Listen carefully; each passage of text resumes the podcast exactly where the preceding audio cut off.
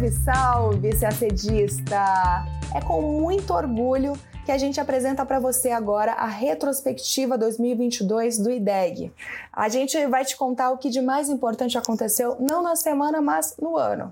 Vai funcionar assim: separamos os assuntos por tema, nessa ordem: Europa, política externa brasileira, multilateralismo, América Latina, Estados Unidos, África, Ásia e Oriente Médio.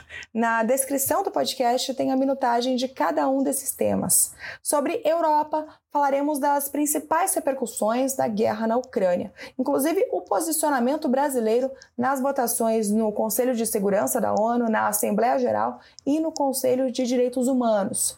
Em política externa brasileira, falamos dos principais tratados aos quais o Brasil aderiu e que promulgou. Na América Latina, o grande fenômeno foi o aumento de governos de esquerda, entre eles do Chile e da Colômbia, e agora, neste ano de 2023, no Brasil. E no bloco de Estados Unidos, a gente conta os destaques da nova estratégia de segurança nacional.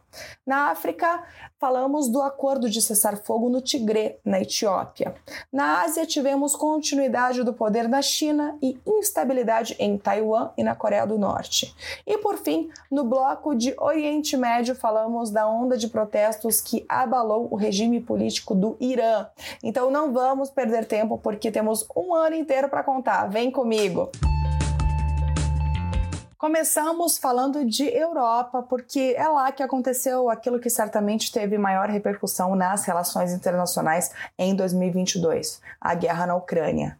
Foi no dia 24 de fevereiro que tropas russas invadiram o território da Ucrânia, porque o país, entre outras coisas, se recusou a retirar sua candidatura da OTAN. O maior conflito na Europa desde a Segunda Guerra, que não parece estar perto de terminar, já resultou em múltiplas crises humanitária, energética, econômica, alimentar, mas também em uma grande reconfiguração de polos de poder no sistema internacional. Estados Unidos e Europa passaram a gastar bilhões em armas para a Ucrânia e a impor pesadas sanções aos russos. Já a China só reforçou seus laços com a Rússia. A gente separou entre tantas notícias da guerra aquelas só que interessam a você que está se preparando para a carreira diplomática. No dia seguinte à invasão, a primeira reação no âmbito da ONU foi a votação de uma resolução no Conselho de Segurança que foi vetada pela Rússia. A questão foi levada à Assembleia Geral, que condenou a agressão russa. O Brasil que ocupa assento não permanente no Conselho, votou a favor nas duas ocasiões. Também no dia 25 de fevereiro, a Rússia foi suspensa do Conselho da Europa. Dias depois, o país anunciou sua saída da organização. Em março, a Corte Internacional de Justiça emitiu medidas provisórias determinando que a Rússia suspenda imediatamente as operações militares e que as duas partes não tomem nenhuma medida que agrave ou estenda a disputa perante a Corte. Também em março, o Tribunal Penal Internacional abriu uma investigação sobre alegações de crimes de guerra e contra a humanidade na Ucrânia. Em abril, a Assembleia Geral da ONU adotou uma resolução que suspende o status da Rússia como membro do Conselho de Direitos Humanos. O Brasil, que é membro do CDH, se absteve. O assento da Rússia foi ocupado pela República Tcheca. Em maio, o Conselho de Direitos Humanos da ONU aprovou o início de uma investigação sobre os possíveis crimes de guerra atribuídos às tropas russas. O Brasil votou a favor. E é aqui que tem que tomar cuidado. O Brasil se absteve na expulsão da Rússia do CDH na votação da Assembleia Geral, mas a favor da abertura da investigação no âmbito do CDH. Agora vamos, continuamos em maio. Finlândia e Suécia solicitaram adesão à OTAN por medo de uma invasão russa. Em julho, os 30 países integrantes da aliança assinaram um protocolo de adesão, permitindo que os dois países se juntem à aliança assim que os parlamentos ratificarem a decisão. Quase todos já ratificaram até 2023, até esse começo de 2023. Só a Turquia e a Hungria que não. A Turquia exige como condição a deportação de pessoas consideradas terroristas por Ankara. Em julho, Rússia e Ucrânia chegaram a um acordo que assegura a exportação de grãos pelo Mar Negro, um mecanismo importantíssimo para aliviar a crise alimentar provocada pela guerra, cria um corredor marítimo seguro para que os produtos sejam escoados para os oceanos. Em novembro, o acordo foi estendido por mais quatro meses. No dia 30 de setembro, a Rússia anexou os territórios ucranianos de Luhansk, Donetsk, Kherson e Zaporizhia, depois da realização de referendos contestados pela comunidade internacional. O Conselho de Segurança da ONU votou uma resolução condenando a anexação, mas, claro, ela foi vetada pela Rússia, que é um dos cinco membros permanentes do Conselho. Importante registrar o posicionamento do Brasil nessa votação, Brasil que se absteve.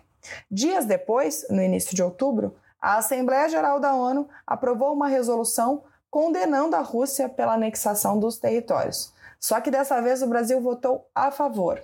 A resolução também declara que os referendos não são válidos e nem constituem a base para qualquer alternância do status dessas regiões da Ucrânia. Também em outubro foi aprovado no Conselho de Direitos Humanos da ONU um projeto que cria um mandato para um relator especial sobre violações de direitos humanos na Rússia. O Brasil se absteve nessa votação. Ainda em outubro, a Rússia introduziu lei marcial nas quatro regiões da Ucrânia anexadas em setembro. A última vez que a Rússia declarou lei marcial foi durante a Segunda Guerra Mundial. De acordo com dados da Acnur, coletados até junho, pelo menos 4,8 milhões de pessoas refugiadas da Ucrânia foram registradas em toda a Europa, incluindo aquelas que primeiro cruzaram para os países vizinhos e depois seguiram em frente. Agora falamos de União Europeia. Em junho, os líderes do bloco decidiram por unanimidade tornar a Ucrânia e a Moldávia candidatas oficiais para adesão ao bloco. Com mais essa decisão, os países da União Europeia reafirmam seu apoio à Ucrânia desde a invasão russa. A Ucrânia se candidatou para entrar na União Europeia quatro dias depois que a Rússia iniciou a guerra, ainda em fevereiro. O processo de adesão pode levar anos até décadas, a depender da adequação do país candidato às normas da União Europeia. E ainda falando de União Europeia, países do bloco aprovaram a entrada da Croácia na zona do euro e na zona Schengen, que é uma área que prevê a livre circulação de pessoas sem controle de fronteiras. A Croácia entrou na zona Schengen e passou a adotar o euro no início de 2023. Todos os países da União Europeia, com exceção da Irlanda, devem se adequar para fazer parte do espaço Schengen. Enquanto isso não acontece, esses países têm o status de candidatos. Permanecem com esse status Romênia, Bulgária e Chipre. Quanto à zona do euro, com a adesão da Croácia, agora são 20 países que adotam atualmente a moeda única europeia.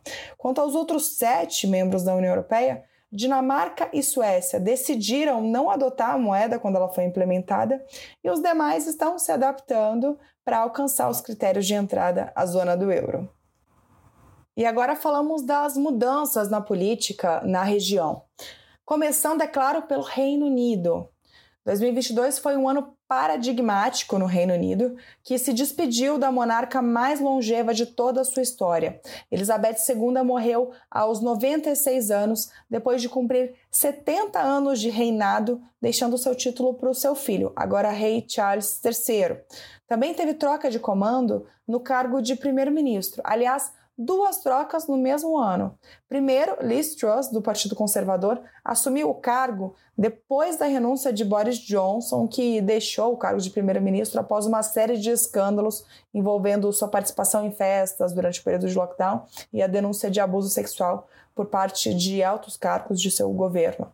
Apenas um mês e meio depois de assumir o cargo, Liz Truss também renunciou por ter defendido um plano econômico que não foi apoiado pelo mercado nem pelo seu partido. Ela teve o mandato mais curto de primeiro-ministro da história do Reino Unido. Por fim, em outubro, Rishi Sunak foi escolhido pelo Partido Conservador. Sunak, que é uma das pessoas mais ricas da Grã-Bretanha, também é a primeira pessoa não branca, o primeiro britânico asiático e o primeiro hindu a liderar o Reino Unido. E agora falamos do que aconteceu na França, que não foi mudança, foi continuidade. Em abril foi confirmada a vitória do então presidente Emmanuel Macron sobre a candidata de extrema-direita Marine Le Pen. Arredondando os números, o resultado do segundo turno ficou em 58% para Macron e 41% para Le Pen. Apesar da vitória do atual presidente, esse foi o melhor resultado já obtido pelo Reunião Nacional, o partido de Le Pen, o que despertou preocupações sobre a força da extrema-direita na França. Força essa que se mostrou maior nas eleições na Itália em setembro, que confirmaram a ascensão de um governo de extrema direita. O partido Fratelli d'Italia, de Giorgia Meloni, foi o vencedor, o que significa que a coalizão de direita passou a ter maioria folgada no parlamento. A coalizão inclui a Liga de Direita de Matteo Salvini e o Força Itália, que é um conservador de Silvio Berlusconi. É a primeira vez desde a Segunda Guerra Mundial que a extrema-direita é eleita para governar a Itália. Agora, passamos sobre as mudanças e continuidades na política, a gente volta a falar de Reino Unido, porque em junho o governo semi-autônomo da Escócia anunciou que iria fazer um pleito para consultar sua população sobre a possibilidade de o país se desmembrar do Reino Unido.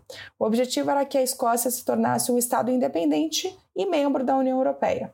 Mas em decisão unânime, a Suprema Corte do Reino Unido decidiu que a Escócia só poderá realizar uma votação desse tipo sobre independência se houver consentimento do parlamento britânico. Londres também argumenta que a Escócia já realizou o plebiscito e que, portanto, não há razões para outra consulta do tipo. Só que esse plebiscito foi antes do Brexit, foi em 2014, e justamente porque a Escócia não queria deixar a União Europeia foi que a Escócia votou por continuar no Reino Unido. Tanto que no plebiscito do Brexit, dois anos depois, a maioria dos escoceses votou contra. E assim o impasse continua. Bom, a gente abriu o bloco de Europa falando de uma grande guerra, a gente encerra o bloco de Europa falando de uma instabilidade que continua numa outra região da Europa, que é o Cáucaso, aquela região que divide a Europa Oriental e a Ásia Ocidental, entre a Rússia e a Turquia. O Cáucaso voltou a ser palco de conflitos violentos em 2022. Armênia e Azerbaijão se enfrentaram na fronteira pela região que os dois países disputam há décadas, a região de Nagorno-Karabakh. Mais de 200 militares dos dois lados foram mortos nos confrontos.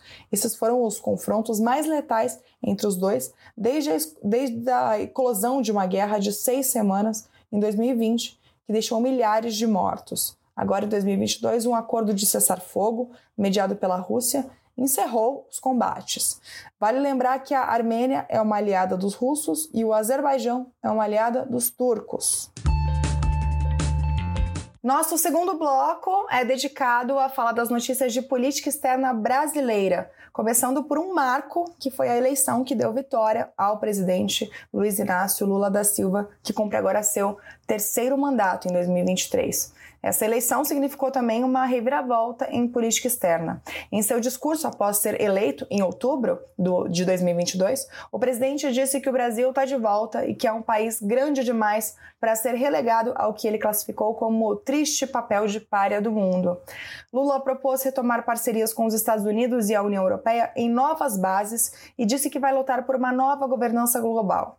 Ele também falou que está pronto para engajar o Brasil outra vez no combate à fome e à desigualdade no mundo. Um grande espaço em seu discurso foi dedicado à política ambiental. Ele disse que o Brasil está pronto para retomar seu protagonismo na luta contra a crise climática e prometeu retomar o monitoramento e a vigilância da Amazônia. Também disse que está aberto à cooperação internacional para preservar a Amazônia, seja em forma de investimento ou pesquisa científica, mas sem renunciar à soberania brasileira. Mas como nossa retrospectiva é de 2022, então todas as ações de política externa brasileira que mencionaremos aqui são, claro, do governo anterior de Jair Bolsonaro. Uma das notícias tem a ver com uma das prioridades do governo anterior de Bolsonaro, que é OCDE, Em janeiro, o Brasil e mais cinco países foram convidados a dar início ao processo formal de ingresso na Organização para Cooperação e Desenvolvimento Econômico, a OCDE. A decisão foi tomada por unanimidade pelos 38 membros do Conselho, que é um pré-requisito no processo decisório da OCDE para o ingresso de novos membros. Os outros cinco países convidados foram mais dois da América do Sul, Peru e Argentina, e três da Europa, Romênia, Bulgária e Croácia. O Brasil já concluiu uma das etapas fundamentais para a adesão, que é a entrega do memoriando inicial, que avalia o grau de alinhamento das legislações, políticas e práticas nacionais aos padrões estabelecidos pela OCDE. O documento brasileiro, que foi enviado à OCDE, registra a adesão do Brasil a 108 instrumentos e a adesão em andamento a outros 45. Agora falamos de paz e segurança. O Brasil foi reeleito como membro do Comitê Organizacional da CCP, a Comissão de Consolidação da Paz da ONU, para mandato no biênio de 2023 e 2024. O Brasil foi ator importante nas negociações que resultaram em 2005 na criação da CCP e desde 2010 está presente ininterruptamente no órgão. Desde 2007, o Brasil preside a configuração Guiné-Bissau da comissão. É o primeiro país em desenvolvimento a presidir uma configuração específica do órgão. O, inclusive, uma das prioridades do atual mandato brasileiro no Conselho de Segurança da ONU é justamente o aprimoramento da coordenação entre o Conselho de Segurança e a CCP. Durante a presidência brasileira no Conselho em julho de 2022, inclusive, o Brasil Brasil convidou em duas reuniões a presidência da Comissão de Consolidação da Paz. E o Brasil também foi eleito para presidir o Grupo de Supridores Nucleares, o NSG, para o biênio também de 2023-2024. O NSG é um regime de controle de exportações constituído para promover a coordenação de políticas nacionais de seus 48 governos participantes no controle de transferência de bens e tecnologias sensíveis na área nuclear, o objetivo é garantir que esse material exportado seja usado para fins exclusivamente pacíficos. O Brasil é membro do grupo desde 1996. Segundo Itamaraty, a eleição para presidente por seus pares do, do NSG evidencia as credenciais brasileiras no controle de exportações de bens sensíveis e de uso dual na área nuclear. Agora falamos de Antártida. No dia 12 de janeiro de 2022, o ProAntar, o Programa Antártico Brasileiro, completou 40 anos. Em 1982 e 83, foi realizada a primeira Operação Antártica Brasileira. Logo depois, em 84, foi estabelecida a Estação Antártica Comandante Ferraz, aquela que foi reinaugurada em janeiro de 2020. O Brasil integra o restrito grupo de 29 países com status de parte consultiva do Tratado Tratado da Antártida, que regula as atividades da comunidade internacional no continente. É um país importante para a manutenção da paz e da segurança na Antártida e no seu entorno, e também para a produção científica e para a preservação do meio ambiente antártico.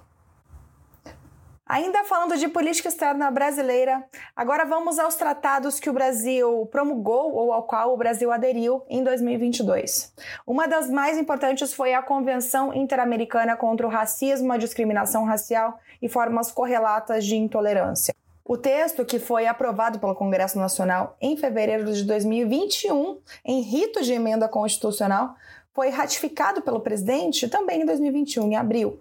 Só que ele só foi promulgado no dia 11 de janeiro de 2022. Isso significa que só a partir desse dia é que a convenção foi internalizada na legislação brasileira e agora tem hierarquia constitucional. A convenção foi adotada pela Assembleia Geral da OEA em 2013. Entre outras medidas, ela estabelece que os países signatários deverão implementar políticas para promover igualdade de tratamento e de oportunidades para todas as pessoas por meio de atos de caráter educacional e medidas trabalhistas ou sociais. Outro tratado é o ATT, já explico o que é. Bom, o presidente Jair Bolsonaro ah, promulgou esse tratado em agosto, é o Tratado sobre Comércio de Armas. A sigla é TCA em português ou ATT em inglês.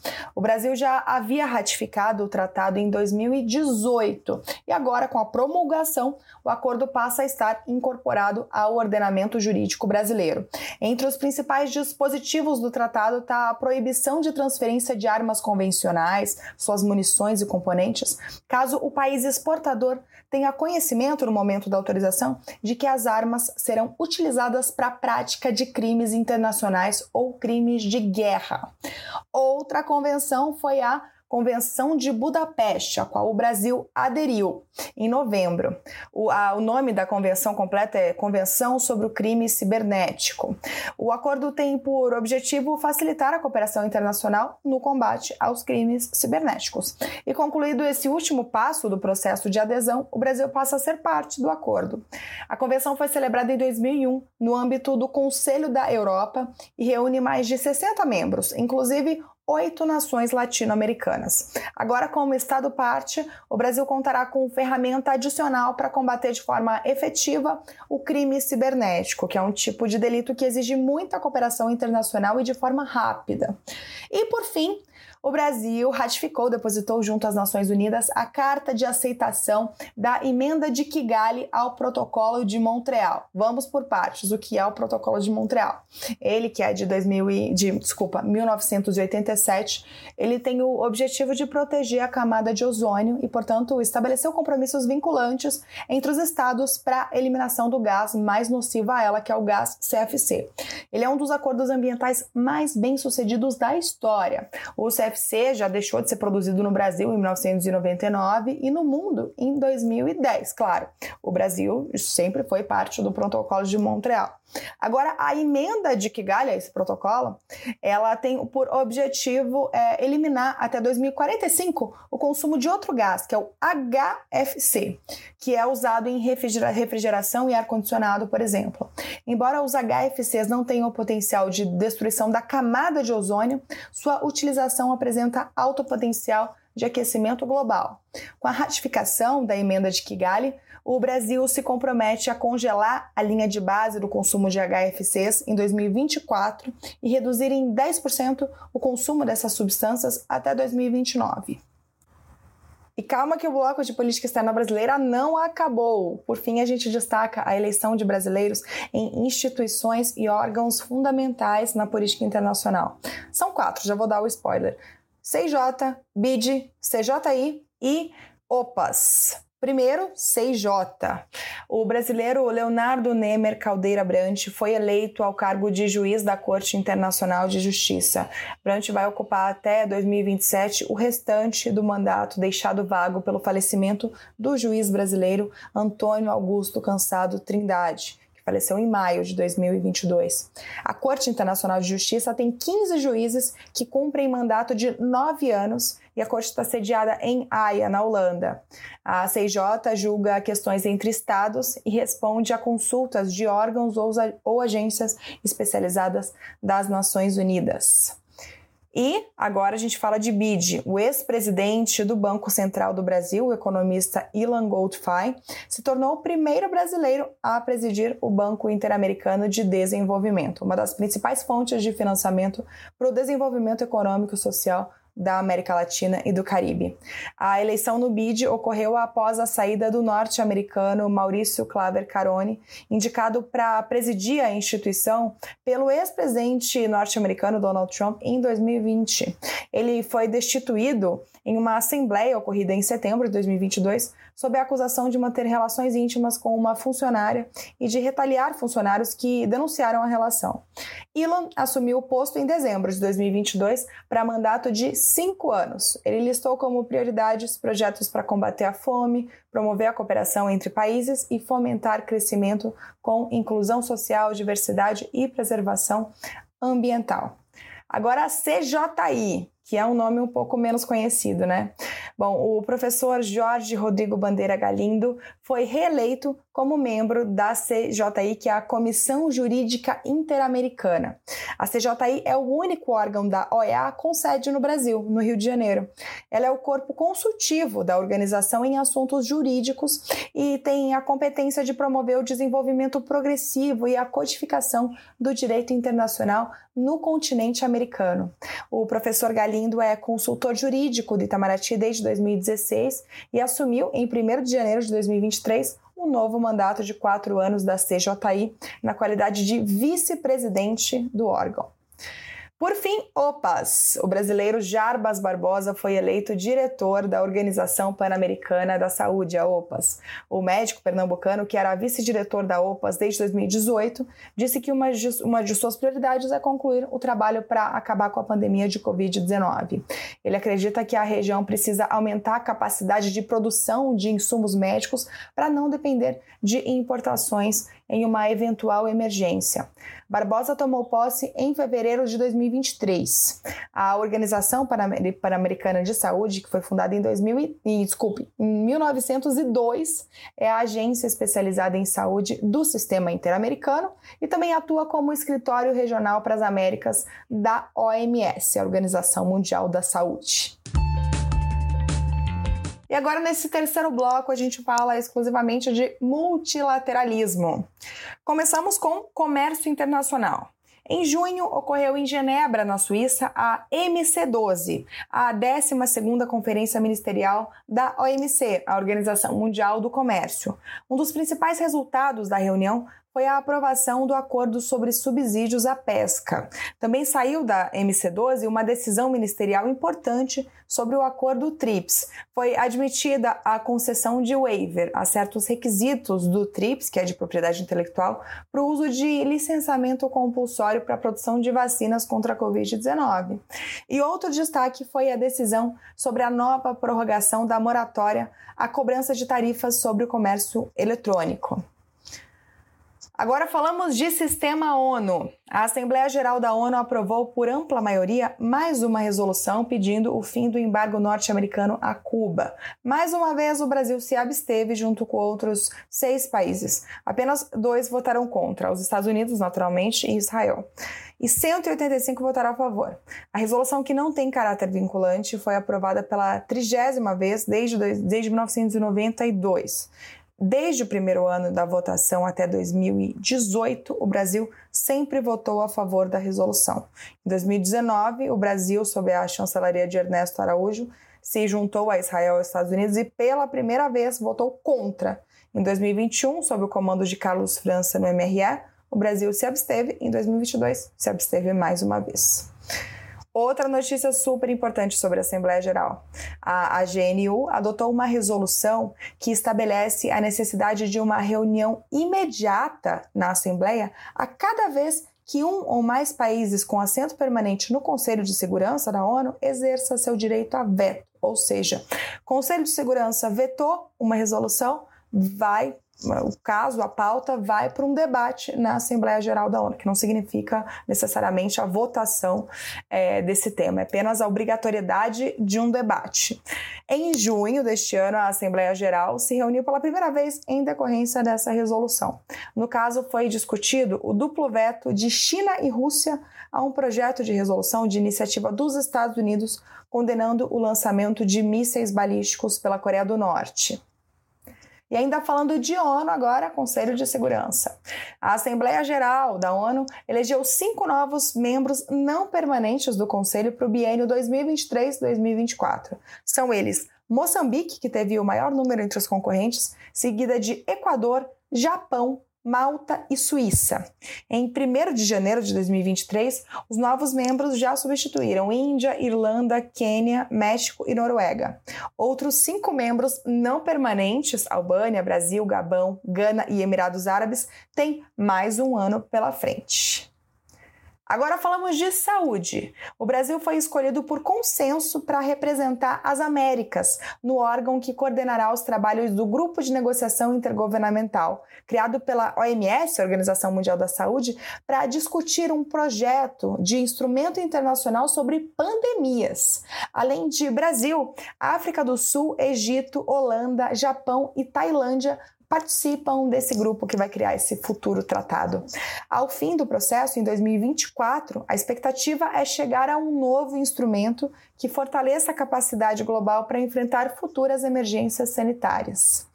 E ainda falando de OMS, em julho, a organização declarou que a varíola dos macacos configura emergência de saúde pública de interesse nacional. A internacional, perdão.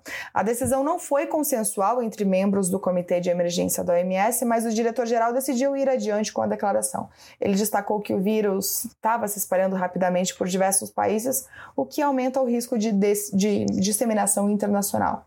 Outra preocupação expressada por por ele diz respeito ao potencial do vírus de interferir em viagens de um país para o outro, como ocorreu com a Covid-19, mas a OMS ainda considera o risco baixo. Falamos agora de agenda ambiental. Em novembro, ocorreu a COP27 em Sharm el-Sheikh, no Egito.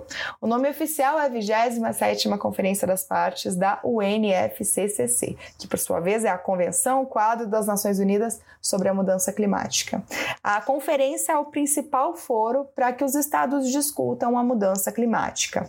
Ao final de duas semanas de intensas negociações, os países participantes chegaram a um acordo sobre sobre a criação de um fundo de perdas e danos para compensar as nações mais vulneráveis aos desastres climáticos e que pouco contribuíram para a crise climática. Os detalhes do funcionamento desse fundo ainda não foram definidos. Por exemplo, que países que vão financiar, que países que vão receber os recursos, sob que condições e por aí vai. O que se definiu foi a criação de um comitê temporário especial para propor as regras de funcionamento. O comitê terá um ano para trabalhar e pretende apresentar novas propostas na COP28, que acontecerá no fim de 2023 nos Emirados Árabes Unidos. Outra notícia envolvendo o meio ambiente é que a Assembleia Geral das Nações Unidas para o Meio Ambiente aprovou um acordo histórico para criar o primeiro tratado global de poluição por plástico. A resolução foi aprovada em março, em Nairobi, no Quênia, onde fica a sede do PNUMA, o Programa das Nações Unidas para o Meio Ambiente. O objetivo é criar até 2024 um tratado vinculante que consiga conter a crescente produção de plástico no mundo. O texto deve conceituar oficialmente o plástico como uma ameaça ao meio ambiente. E por fim, notícia importante de demografia. A população mundial chegou a 8 bilhões de habitantes no dia 15 de novembro de 2022. De acordo com um relatório da ONU que divulgou esses dados, a população global chegará ao seu auge na década de 2080, com 10,43 bilhões de habitantes, e deve ficar nesse nível até 2100, quando começará a diminuir. Conforme dados da ONU, a população global levou 12 anos para crescer de 7 para 8 bilhões, mas chegará a 9 bilhões em cerca de 15 anos, em 2037, o que já demonstra um crescimento mais lento. A China, tradicionalmente o país mais populoso do mundo por décadas, já apresenta uma diminuição significativa no crescimento e por isso deve ser passada pela Índia neste ano, em 2023. E o nosso quarto bloco é sobre a América Latina. E primeiro damos um panorama geral. Com a eleição do presidente Lula, os seis países mais populosos e principais economias da América Latina passam a ter, a partir de 2023, presidentes de esquerda ou centro-esquerda: México, Argentina, Peru, Brasil, Colômbia, Chile, sendo esses dois últimos novidades de 2022, porque foram presidentes que tomaram posse já em 2022, e o Brasil, no caso, é, foi uma novidade de 2022, mas Lula só tomou posse em 2023. Pois vamos ao Chile e à Colômbia. No Chile tomou posse Gabriel Boric, o ex-líder estudantil que se tornou o presidente mais jovem do país. E na Colômbia, o primeiro presidente de esquerda da história do país, Gustavo Petro, foi eleito em junho e tomou posse em agosto. Sua vice é a ambientalista Francia Marques, a primeira vice-presidente negra da Colômbia. Uma das primeiras ações de Gustavo Petro foi retomar relações diplomáticas com a Venezuela de Nicolás Maduro. Os dois estavam formalmente rompidos desde 2019, quando o então presidente Ivan Duque decidiu reconhecer como chefe de Estado o líder opositor Juan Guaidó. Logo após a posse, Petro reabriu a embaixada em Caracas e deixou de reconhecer Guaidó como representante da Venezuela. Já em novembro, o governo da Colômbia retomou um, uma negociação de paz com a ELN, o Exército de Libertação Nacional. Essas negociações estavam suspensas há quase quatro anos. E sobre Chile, é, em setembro, os chilenos votaram em plebiscito e rejeitaram a proposta de uma nova Constituição. Com isso, continua válida a carta em vigor desde a época da ditadura de Augusto Pinochet. A Constituição, que continua valendo, foi promulgada em 1980 e é a base para políticas econômicas tidas como liberais. O atual presidente chileno, Gabriel Boric, defendia a nova Constituição. Ele disse que o resultado mostrou que os chilenos ficaram insatisfeitos com a proposta realizada, mas deixou claro que o processo para uma nova Carta Magna deve continuar. Agora falamos de Argentina. Em fevereiro, o país assinou com a China um acordo para participar da iniciativa da nova rota da seda. A China pretende investir 23 bilhões de dólares na infraestrutura argentina nos próximos anos, inclusive na quarta usina nuclear do país. A iniciativa da nova Rota da Seda é considerada o maior projeto da presidência de Xi Jinping para que a China tenha acesso a mercados internacionais e atraia países para sua esfera de influência. A ideia é ligar várias partes do mundo por meio de ferrovias, portos e outras obras de infraestrutura financiadas pelos chineses. Entre as principais nações latino-americanas, apenas México, Brasil e Colômbia não estão vinculados a Pequim por um acordo no âmbito da nova Rota da Seda. Outra notícia sobre a Argentina é que, em dezembro, a vice-presidente do país, Cristina Kirchner, foi condenada pela justiça a seis anos de prisão. Cristina foi acusada de chefiar uma associação criminosa e de administração fraudulenta durante o período em que Néstor Kirchner foi presidente, de 2003 a 2007, e durante o período em que ela própria foi presidente, de 2007 a 2015. De acordo com a acusação, essa organização fraudulenta comentou, cometeu fraudes que tiraram um bilhão de dólares do Estado. Cristina nega as acusações e afirma que é vítima de uma perseguição política. Cabe recurso à decisão. Agora falamos de Peru. Em dezembro, o presidente peruano Pedro Castilho tentou dissolver o Congresso em uma manobra para evitar o seu impeachment. A tentativa não deu certo e logo em seguida ele foi destituído do cargo pelos próprios congressistas e preso preventivamente.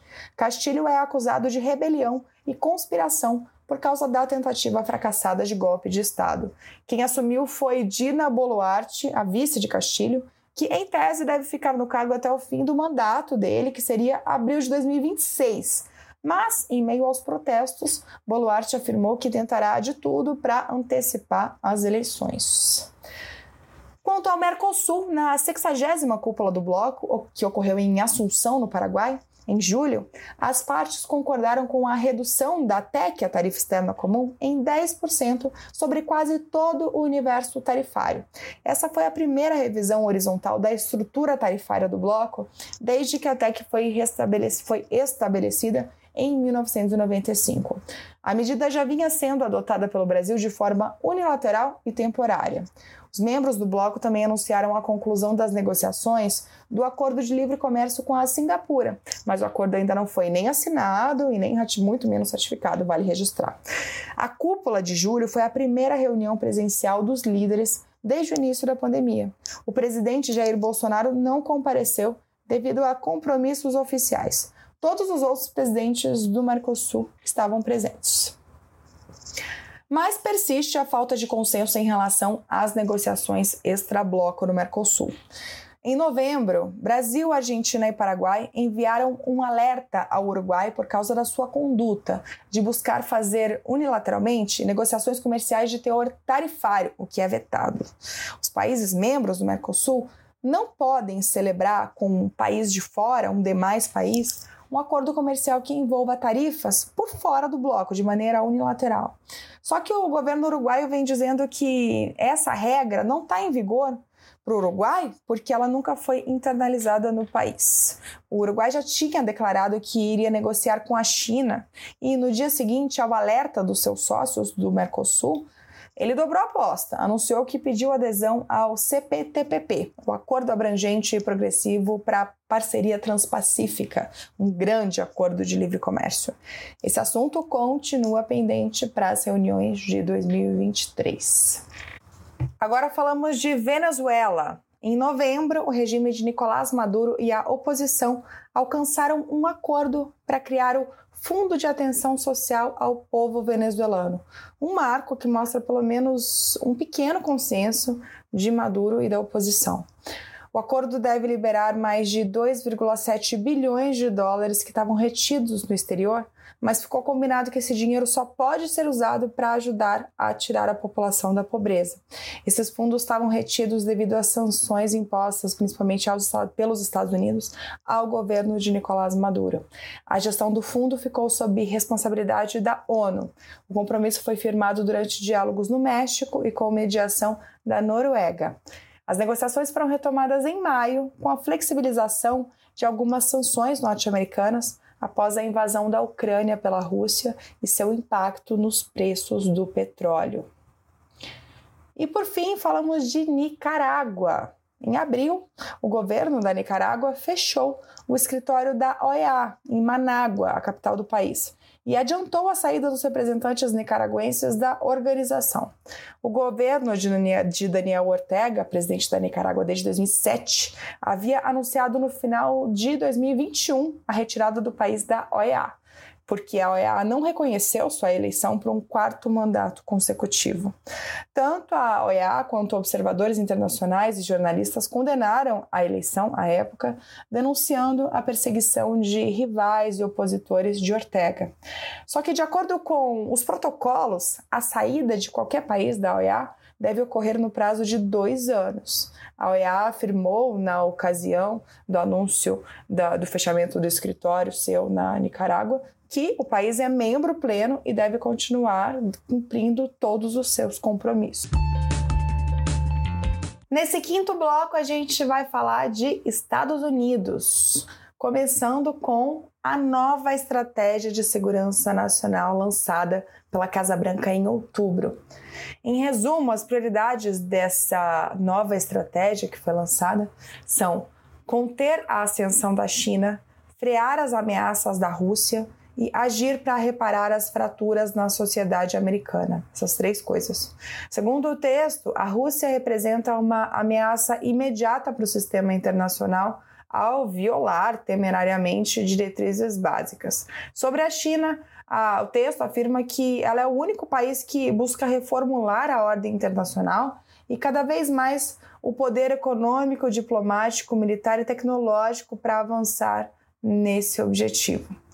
Assim, Biden defende que os Estados Unidos devem liderar a corrida armamentista e econômica com os chineses se espera manter sua influência. O texto também ressalta a importância de trabalhar com aliados para defender a democracia e enfrentar o autoritarismo. Esse é o primeiro documento contendo a estratégia de segurança nacional do governo Biden.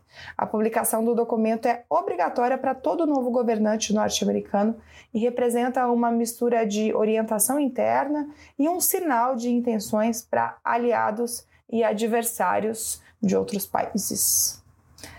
E também, agora em novembro, ocorreram as eleições de meio de mandato nos Estados Unidos, as chamadas midterms para renovar todos os 435 assentos da Câmara e 35 dos 100 assentos no Senado. Também foram escolhidos governadores de 36 estados, além de representantes para uma série de cargos locais. Nessa eleição de novembro, o saldo foi considerado positivo para o Partido Democrata. Apesar de ter perdido maioria na Câmara, o partido de Joe Biden conteve a chamada onda republicana que ameaçava sua governabilidade. No Senado, o partido saiu com 51 dos 100 assentos. Agora, relações com a Rússia. Estados Unidos e Rússia adiaram as negociações para discutir a retomada das inspeções sobre o Tratado de Redução de Armas Nucleares New START. O tratado está valendo, sim, mas essas inspeções haviam sido suspensas lá atrás, em março de 2020, devido à pandemia de Covid-19. Autoridades dos dois países deveriam se reunir na capital egípcia, Cairo, de 29 de novembro a 6 de dezembro para tratar do assunto. Segundo o Departamento de Estado dos Estados Unidos, o adiamento foi uma decisão unilateral da Rússia que não explicou os motivos da decisão. Os Estados Unidos solicitaram a retomada das inspeções em agosto, alegando que elas são imprescindíveis para mitigar os riscos de um conflito nuclear, principalmente agora durante a guerra na Ucrânia. Agora, sobre relações bilaterais com o Brasil. A Comissão de Comércio Internacional dos Estados Unidos decidiu não prorrogar as medidas antidumping e compensatórias contra as exportações brasileiras de produtos de aço laminados a quente e a frio. Eles concluíram que aquelas medidas que favoreciam as exportações brasileiras foram extintas, não existem mais. E isso deixou de ser um problema para a indústria norte-americana, que deixou de se sentir prejudicada. No termo técnico do direito internacional comercial, se fala que não foi verificada a continuidade ou a retomada de dano material à indústria dos Estados Unidos. Como é a comprovação de dano, entre outros requisitos, que leva às medidas antidumping e compensatórias, elas devem ser extintas quando não existe mais o dano. Assim, os Estados Unidos deixam de cobrar taxas adicionais de até 46% na importação desses produtos originários do Brasil. O Brasil foi a única origem a ser excluída das medidas, o que é uma ótima notícia para os exportadores de aço brasileiros. E agora, nesse bloco, falamos exclusivamente de África. Uma das grandes notícias do ano foi o acordo de cessar-fogo envolvendo as partes do conflito no Tigré, no norte da Etiópia. A guerra, que eclodiu em novembro de 2020, coloca forças regionais do Tigré contra o Exército Federal da Etiópia e seus aliados, que incluem a vizinha Eritreia. O conflito já matou milhares, deslocou milhões e deixou centenas de milhares de pessoas enfrentando a fome. Em novembro, o governo da Etiópia e os rebeldes concordaram em cessar as hostilidades sob mediação da União Africana, em um acordo que inclui um processo de desarmamento e a restauração da lei e da ordem, dos serviços e do acesso irrestrito a suprimentos humanitários na área do Nordeste etíope. Falamos agora de CPLP, a Comunidade dos Países de Língua Portuguesa. Nem todos os países da CPLP são africanos, inclusive o próprio Brasil, mas a gente colocou aqui na seção África porque a maioria é de países africanos. Pois bem, a notícia é que a CPLP concluiu a ratificação do Acordo de Mobilidade por todos os Estados-membros. O processo foi concluído depois que a Guiné Equatorial, o último país que faltava, efetuou o depósito de instrumento de ratificação em novembro. O acordo sobre a mobilidade entre os Estados-membros da CPLP estabelece um quadro de cooperação entre todos os Estados de uma forma flexível e variável.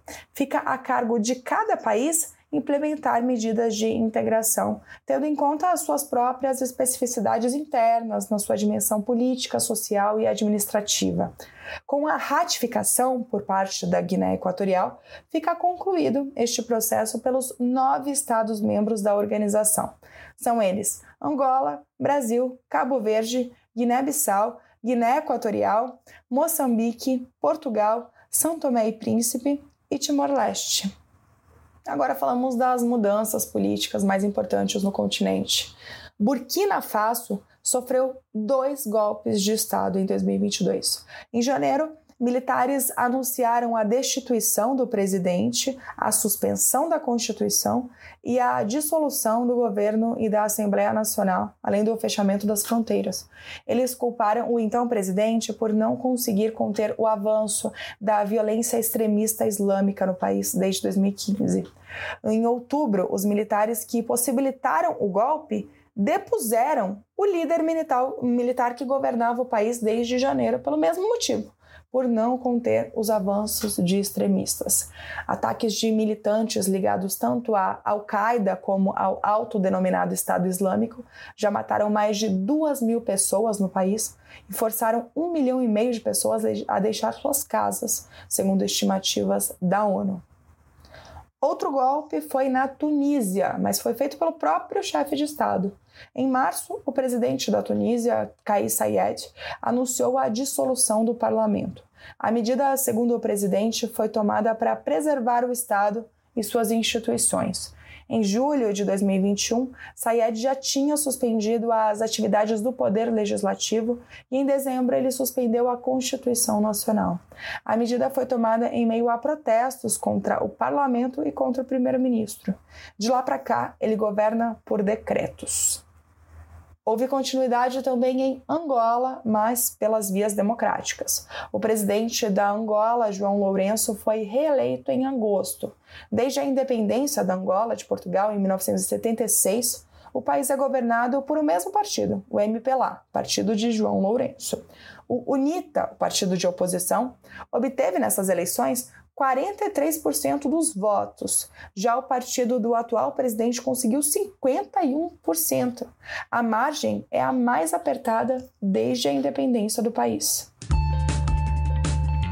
Esse bloco trata agora de Ásia, começando por China. Em outubro, o presidente Xi Jinping foi reconduzido para o terceiro mandato como secretário-geral do Partido Comunista Chinês, o que na prática significa que ele foi escolhido também para cumprir um terceiro mandato de cinco anos como presidente da China. E ainda falando de Pequim, um relatório do Pentágono, publicado em novembro, estima que se a China mantiver seu ritmo atual de produção de armas e infraestrutura nucleares, em 2035, o país poderá ter um arsenal de ogivas nucleares semelhante ao das duas superpotências atômicas, Estados Unidos e Rússia. Segundo estimativas do Pentágono, a China tem cerca de 400 ogivas nucleares. A projeção é que o país alcance 1.500 ogivas em 2035. A China é parte do TNP, mas não faz parte de tratados específicos de limitação de armas nucleares. Segundo os limites do Tratado Novo START, em vigor desde 2011 entre Rússia e Estados Unidos, os dois países mantêm um arsenal operacional pronto para emprego. São cerca de 1.600 bombas estratégicas americanas e 1.500 russas. Além disso, Moscou tem quase 3 mil armas em estoque e Washington tem quase 2 mil. Agora, relações Índia e China. Em dezembro, o governo da Índia confirmou que seus soldados entraram em combate com tropas chinesas no território de Arunachal Pradesh, no nordeste da Índia, na área fronteiriça com a China meridional. Vários soldados tiveram ferimentos leves. Essa foi a primeira vez em quase dois anos que incidentes do tipo foram registrados na área de fronteira do Himalaia essa região que foi palco de violentos combates em 2020, com mais de 20 mortes. Segundo o Ministério da Defesa da Índia, a China estaria tentando mudar as demarcações na região, da chamada linha de controle real, que é o nome oficial da fronteira entre as duas nações. Não é incomum acontecer algum combate desse tipo, só que às vezes eles escalam, como aconteceu em 2020, e outras vezes não, como agora em dezembro. De qualquer maneira, são episódios que merecem atenção, já que os dois países são potências nucleares. Agora falamos do fator que tem gerado talvez as maiores tensões entre China e Estados Unidos nos últimos anos: Taiwan. Desde que a presidente da Câmara dos Deputados dos Estados Unidos, Nancy Pelosi, desembarcou em Taiwan no início de agosto, a China passou a aumentar suas mobilizações militares nas imediações da ilha. Lembrando que a China considera Taiwan parte de seu território e não admite que qualquer país que tenha relações diplomáticas com Pequim também tenha com Taipei. Mesmo assim, algumas semanas depois da visita de Pelosi, uma delegação formada por cinco congressistas norte-americanos chegou a Taiwan para se encontrar com a presidente Tsai Ing-wen e outras autoridades locais.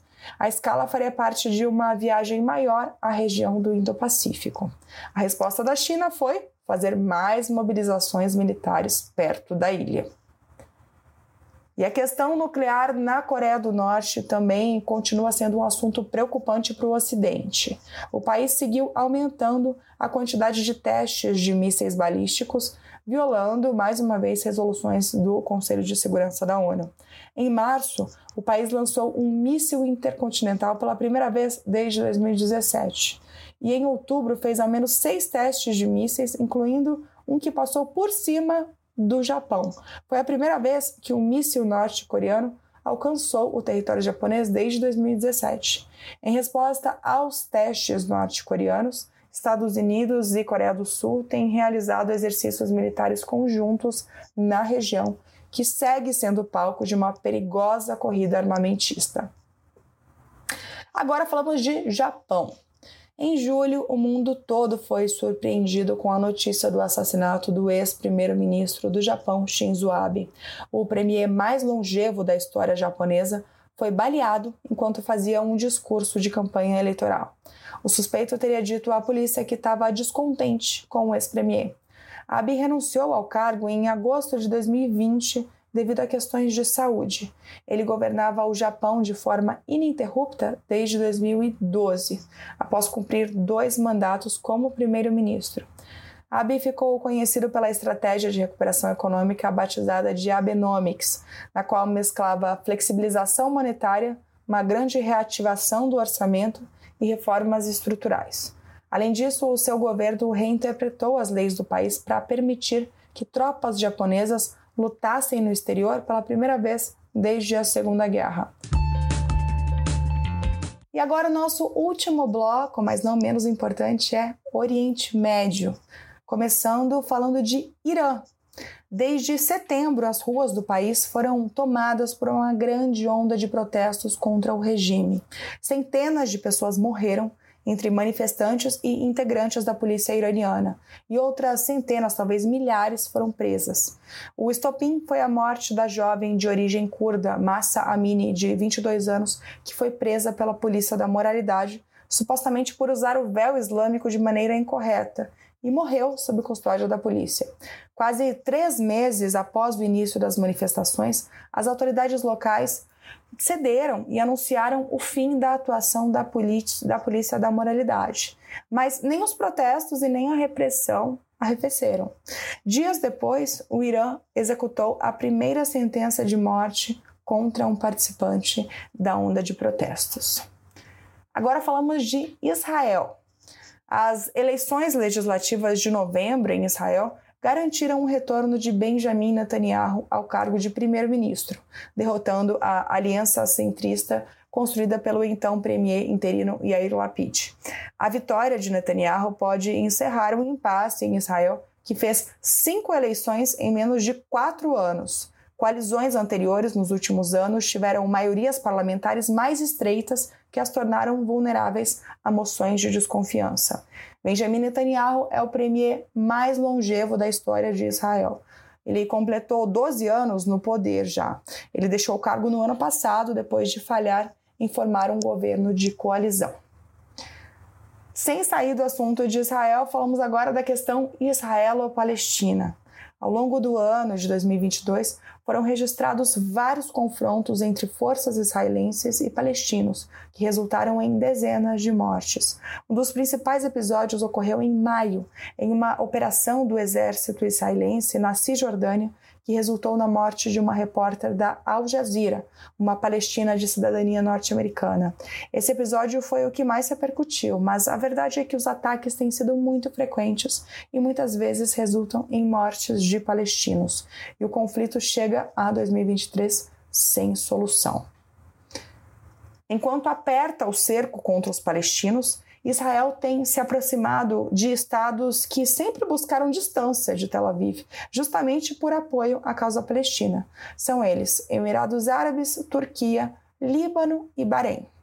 Vamos por partes começando a falar de Emirados Árabes. Em maio, Israel assinou com os Emirados Árabes Unidos um acordo de livre comércio. Foi o primeiro acordo do tipo realizado entre Israel e um país árabe.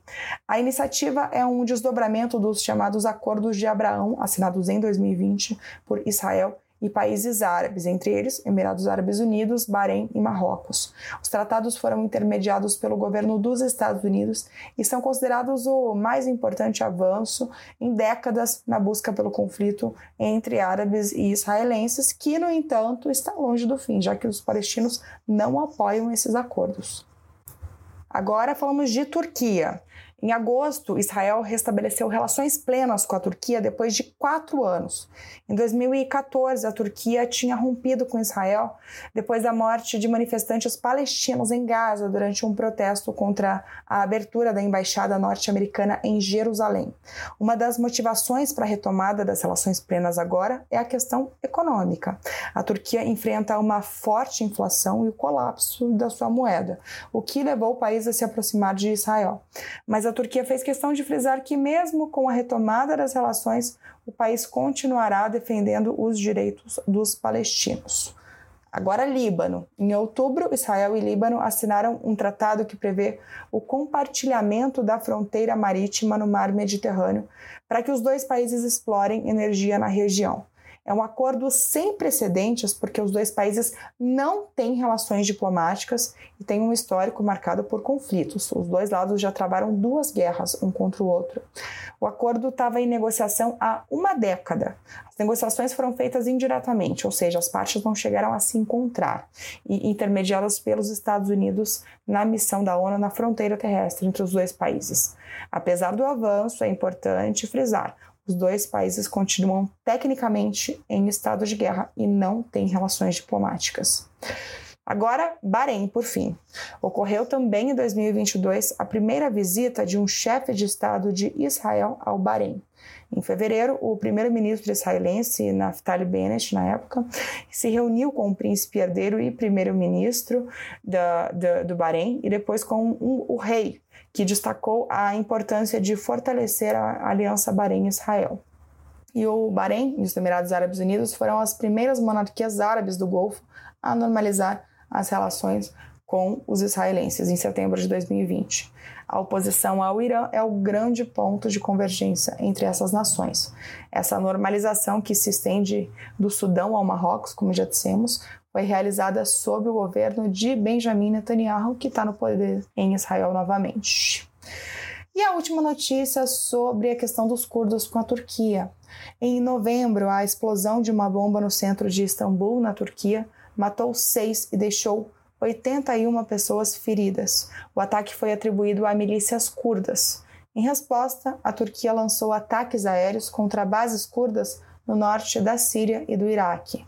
O Ministério Turco da Defesa informou que os bombardeios tiveram como alvo as posições do Partido dos Trabalhadores do Kurdistão, o PKK, e das Unidades de Proteção Popular, YPG, que a Turquia considera uma extensão do PKK.